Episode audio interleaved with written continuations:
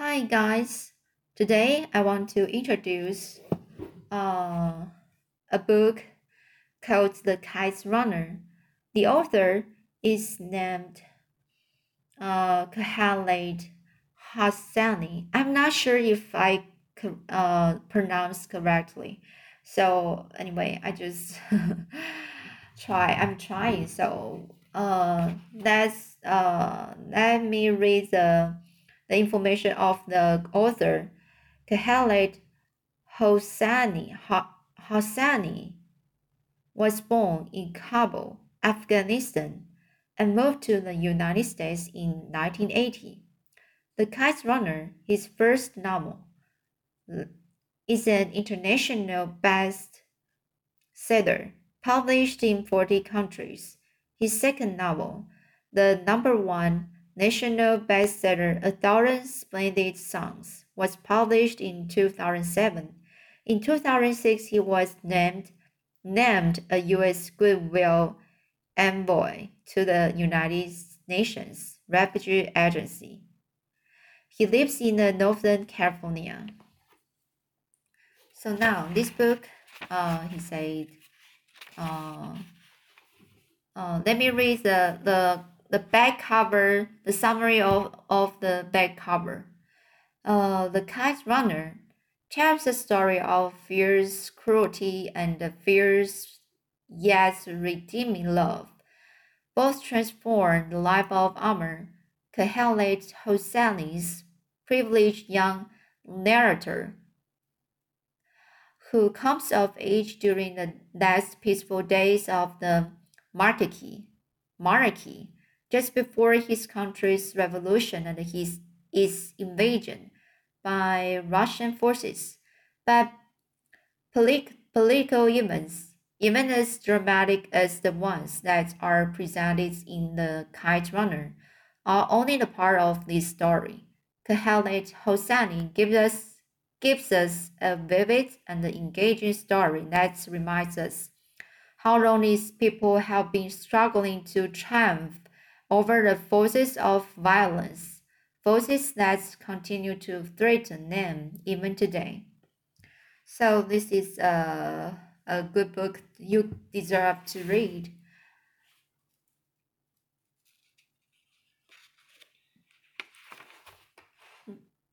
So this book is dedicated to Haris and Farah, both the Noor of my eyes, and to the children of Afghanistan. So now, chapter 1, December 2001. I became what I am today at the age of 12, on a frigid, overcast day in the winter of 1975. I remember the precise moment, crouching behind a crumbling mud wall peeking into the alley near the frozen creek.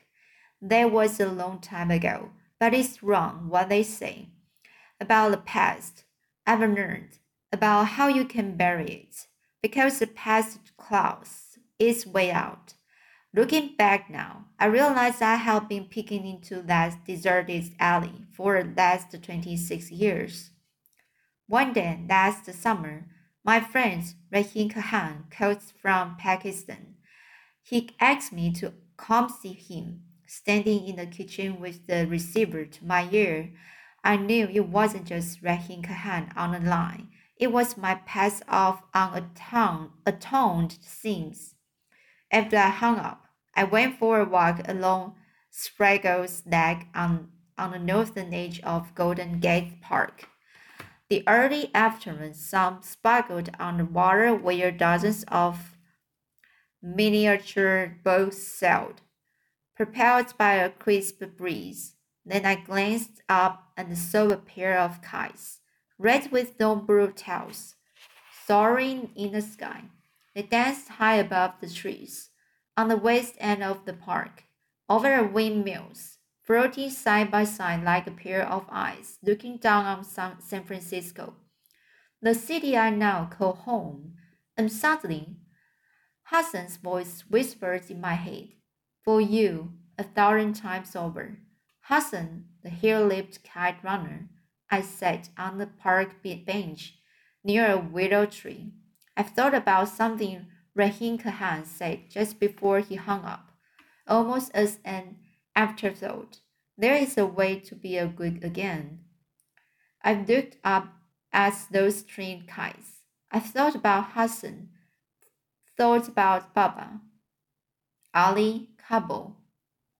I thought of the life I had lived until the winter of 1975 came along and changed everything and made me what I am today. Chapter 2 When we were children, Hassan and I used to climb the pop, poplar trees in the drive driveway of my father's house and annoying our neighbors by reflecting sunlight into their homes with a shard of mirror. We would sit across from each other on a pair of high branches, our naked feet dangling, our trouser pockets filled with dried mulberries and walnuts. We took turns with the mirror as we ate mulberries, pelted each other with them, giggling, laughing. I can still see Hassan up on that tree, sunlight flickering through the leaves on his almost perfectly round face, a face like Chinese doll. Um, a chiseled from hardwood. His flat, broad nose and slanting, narrow eyes like bamboo lips, eyes that looked, depending on the light, gold, green, even sapphire. Sapphire. Fire. I can still see his tiny low set ears and that pointed stub, stub of a chin a merely appendage that looked like it was added as a mere afterthought, and the cleft lip just left of midnight. Where the Chinese maker's inter, inter, uh, instrument may have slipped, and perhaps he has simply grown tired and careless.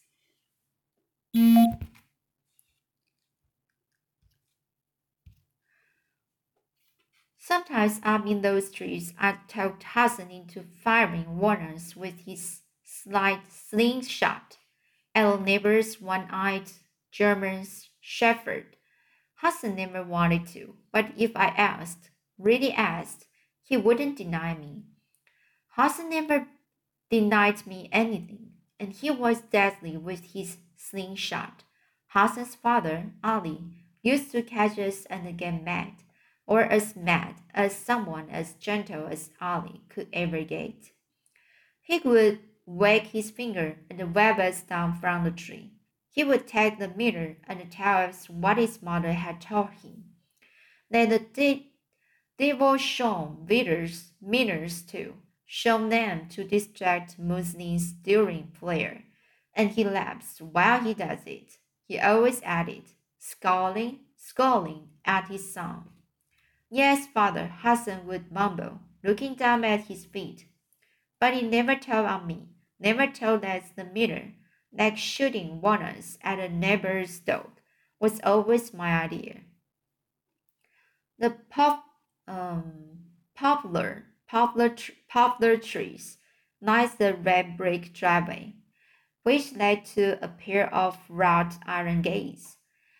They in turn opened into an ex extension of the driveway into my father's estate.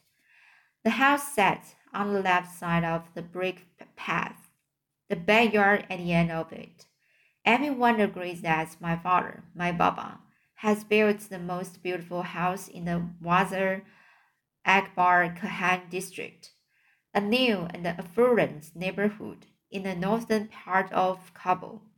Some thought it was the prettiest house in all of Kabul, a broad enter, entry entryway flanked by rose bushes led to the sprawl, sprawling house of marble floors and white windows.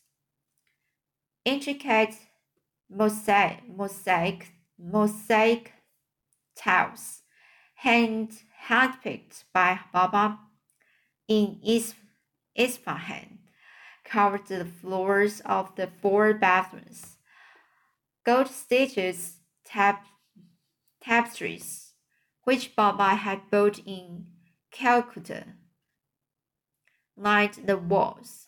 A crystal chandelier hung from the vaulted ceiling. Upstairs was my baron, Baba's room, and his stu study, also known as the smoking room, which perpetually smelled of tobacco and cinnamon. Baba and his friends reclined on the black leather chairs there after Ali had served dinner. They stuffed their pipes, except Baba always quoted fattening the pipe and discussed their favorite three topics politics, business, soccer. Sometimes I asked Baba if I could sit with them, but Baba would stand in the doorway. Go on now, he'd say. This is grown ups' time. Why don't you go read one of those books of yours? He'd close the door, leave me to wonder why it was always grown ups' time with him I'd sit by the door, knees drawn to my chest. Sometimes I sat there for an hour, sometimes two, listening to their labor, their chatter. The living room downstairs had a curved wall with custom-built cabinets. Inside, inside sat framed family pictures, an old granny photo, photo of my grandfather and the King Nadir, Nadir Shah taken in 1931, two years before the king's assassination. They are standing over a dead deer, dressed in knee-high boots, rifles slung over their shoulders. There was a picture of my parents' wedding night. Baba dashes, dashing in his black suit and my mother a smiling young princess in white. Here was Baba and his best friend and business partner, Rahim Khan, standing outside our house. Neither one smiling. I am a baby in the photograph and Baba is holding me, looking tired and green. I'm in, in his arms, but it's Rahim Khan's pinky my fingers are curled around. The cur- curved the curved wall led into the dining room, at the center of which was a um, mahogany, mahogany table that could easily seat 30 guests. And given my father's taste for extra, extravagant,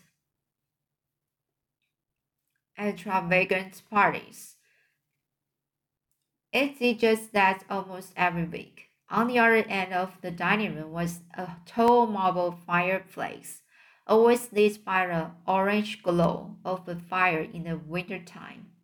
A large sliding glass door opened into a semicircular um, terrace that overlooked two acres of backyard and rows of cherry trees. Baba and Ali had planted a small veg vegetable garden along the eastern wall tomatoes, mint, peppers, and a dough of corn that never really took. Hassan and I used to call it the wall of eighty corn. On the south end of the garden, in the shadows of a, of a loquat, loquat tree, was the servant's home, a modest little mud, but where Hassan lived with his father. It was there, in that little shack, that Hassan was born, born, born in winter of 1964, just one year after my mother died giving birth to me. In the 18 years that I lived in that house, I stepped into Hassan and Ali's, Ali's quarters only a handful of times. When the sun dropped low behind the hills and we were done playing for a day, Hassan and I parted away, parted parted ways and went past the low bushes to Baba's mansion. Hassan to the mud shack where he had been born, where he lived his entire life. I remember it was spare, clean, dimly lit by a pair of kerosene lamps. There were two mattresses on opposite sides of the room, a worn Herati rug with frayed edges in between, a three-legged stool, and a wooden table in the corner where Hassan did his drawings. The walls stood bare, save for a single tapestry with sewn in big forming the words Allah u Akbar. Baba had bought it for Ali on one of his trips to Mashhad.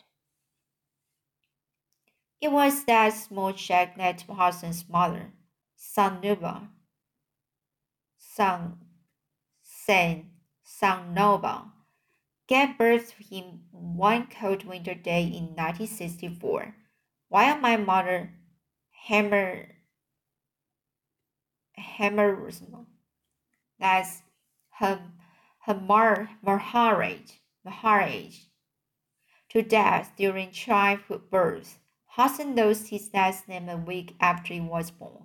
Those heard a fate most Afghans considered far worse than death. She ran off with the clan of traveling singers and dancers. Okay, that's today. And this book uh, is difficult to me. There are some words maybe uh, it's hard pronounced to me or I even don't know the meaning. So I need to uh, spend much time to read it, read it uh, okay, this I just uh, so, uh, recommend it to you. Um, okay, then uh, I will go on reading read this book next time. See you.